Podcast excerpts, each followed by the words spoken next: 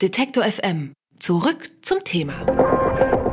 Der Weg in die unendlichen Weiten des Internets, der führt in aller Regel über einen Browser. Die bekanntesten sind Internet Explorer, Chrome, Safari und Mozilla Firefox. Und genau letzterer galt lange Zeit als Vorzeigebrowser. Sicher, schnell und dazu noch ein Open Source Projekt. Entsprechend haben viele Leute Firefox genutzt. Doch es scheint bergab zu gehen mit dem kleinen roten Fuchs. Vor allem Googles Browser Chrome läuft Mozilla den Rang ab. Woran das liegt und wie die Zukunft von Firefox aussehen könnte, darüber spreche ich mit Holger Bleich vom Computermagazin CT. Hallo, Herr Bleich. Hallo.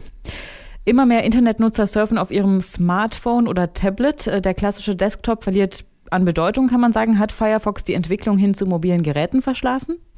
Hm, kann man nur bedingt sagen. Also die waren schon früh dabei, die haben, haben ja sogar ein eigenes Handybetriebssystem entwickelt auf Open Source Basis. Ähm, allerdings kommen die auf die mobilen Geräte im Moment nicht richtig drauf. Also es gibt ja Firefox für, für Android, für iOS, ähm, eigentlich für alle gängigen Betriebssysteme. Nur sind äh, die Betriebssystemhersteller, also Google im Fall von Android und Apple im Fall von iOS, äh, so drauf, dass sie versuchen, die Nutzer grundsätzlich zu den eigenen Browsern zu bringen. Und das funktioniert halt überaus gut. Also wenn Sie jetzt äh, zum Beispiel auf dem iPhone irgendwie einen Link öffnen wollen in der Mail oder so, kommen Sie ganz automatisch in den Safari-Browser von Apple und kommen gar nicht in den Genuss, irgendwie mal Firefox nutzen zu können. Und diese Automatismen gibt es bei Android genauso. Da ist es nicht ganz so krass, aber eben auch vorhanden. Und äh, da tut sich jeder Fremdbrowser, also nicht nur Firefox, wahnsinnig schwer Fuß zu fassen. Also hätte ich als Nutzer denn die Möglichkeit, mir den Firefox-Browser als App auf mein Mobiltelefon zu laden und dann das irgendwie manuell umzustellen, zum Beispiel? Unter Android ist das ein bisschen leichter, da können Sie tatsächlich so ähnlich wie in Windows auf dem Desktop auch den Standardbrowser ändern. Also äh, das funktioniert auch. Wenn Sie dann irgendwie auf den Link klicken, dann werden Sie gefragt, ob Sie das vielleicht in Firefox lieber öffnen wollen. Und den Firefox gibt es immer in der aktuellen Version in den, in den Stores, sowohl unter Android als auch bei Apple. Das geht schon, ja. Aber auch bei Android ist es so, zum Beispiel ähm, dieser Browser, der Chrome-Browser von, von Google ist sehr tief ins Betriebssystem integriert. Das heißt, ganz viele Apps, andere Apps, die sie nutzen auf dem Telefon, die kommen gar nicht mehr auf die Idee, Firefox äh, irgendwie einzubauen, sondern die greifen dann direkt auf den im Betriebssystem verankerten Browser zu. Also man gerät nur, wenn man es sich explizit wünscht und will, ganz selten äh, zu der Gelegenheit mal Firefox zu nutzen. Gehen wir mal weg von den mobilen Geräten und zurück zu den, zu den größeren Versionen, sage ich jetzt mal. Firefox äh, war ja lange Vorzeigebrowser. Gibt es heute überhaupt noch große Unterschiede, was die Performance oder die Geschwindigkeit und die Benutzerfreundlichkeit von den verschiedenen Browsern angeht? Die gibt es tatsächlich. Also Firefox ist ja ähm, 2004 in der Version 1.0 rausgekommen. Damals als schneller Browser im Vergleich zum etwas lahmen, auch von Mozilla äh, gemachten Netscape. Und äh, diesen Ballast schleppt der Browser leider in Teilen bis heute rum. Und deswegen fällt er in, in Sachen Performance doch in, bei den meisten Benchmarks, also Geschwindigkeitsmessungen, deutlich hinter Chrome zurück. Und sogar mittlerweile hinter Microsofts äh, Internet Explorer Nachfolger Edge.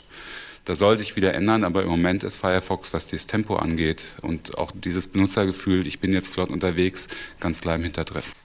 Ähm, wenn ich mich richtig erinnere, dann war ja auch immer Sicherheit ein relativ großes Thema und äh, ein Grund für viele Nutzer Firefox vielleicht auch zu benutzen. Aber ist der überhaupt sicherer als zum Beispiel Chrome oder Safari und vielleicht welche Argumente gibt es allgemein für den Browser? Also er ist auf jeden Fall insofern sicherer, als dass sämtlicher Quellcode Open Source ist und auch vorliegt und den von jedermann überprüft werden kann. Und das sind halt viele unabhängige Entwickler, die daran arbeiten und kein Konzern. Äh, deswegen kann man denen natürlich wesentlich besser in die Karten gucken. In Sachen tatsächlich aufgeflogene Sicherheitslücken oder so nehmen sich die beiden im Moment nicht viel, Chrome und Firefox, wenn wir die beiden jetzt mal vergleichen. Und was den Datenschutz angeht, da äh, war es lange Zeit so, dass Chrome wirklich viel, viel, viel zu viel an, an äh, Nutzerdaten und persönlichen Daten an Google übermittelt hat.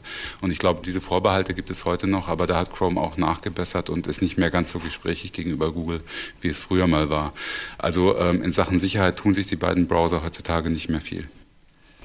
Die Mozilla Stiftung, die jetzt hinter Firefox steht, die macht ja auch viele andere Projekte zurzeit. Ne? Gerade viel mit Sprachsoftware zum Beispiel.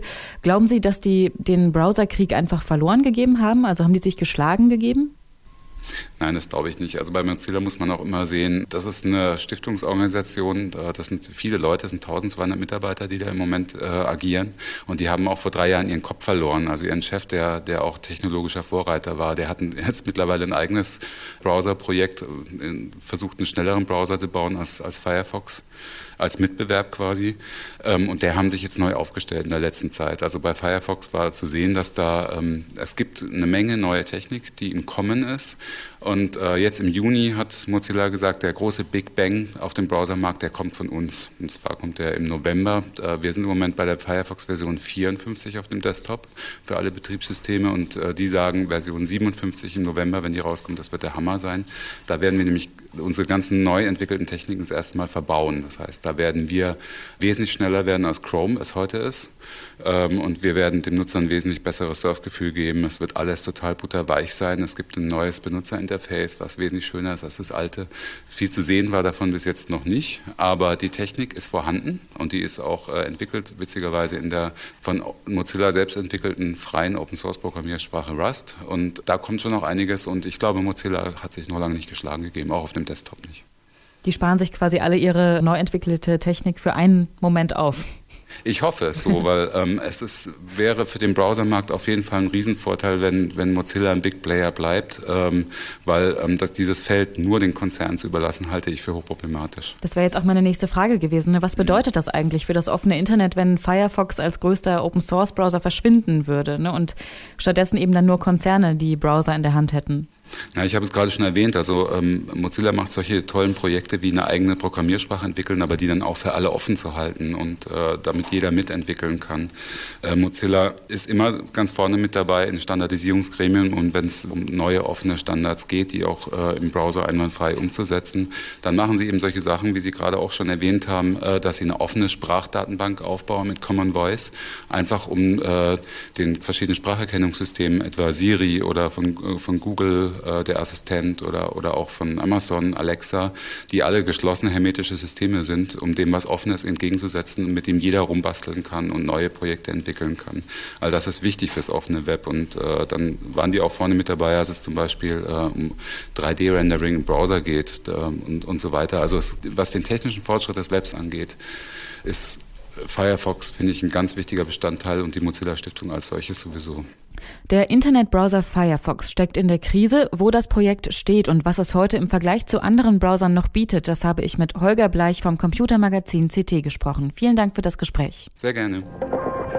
Alle Beiträge, Reportagen und Interviews können Sie jederzeit nachhören im Netz auf detektor.fm.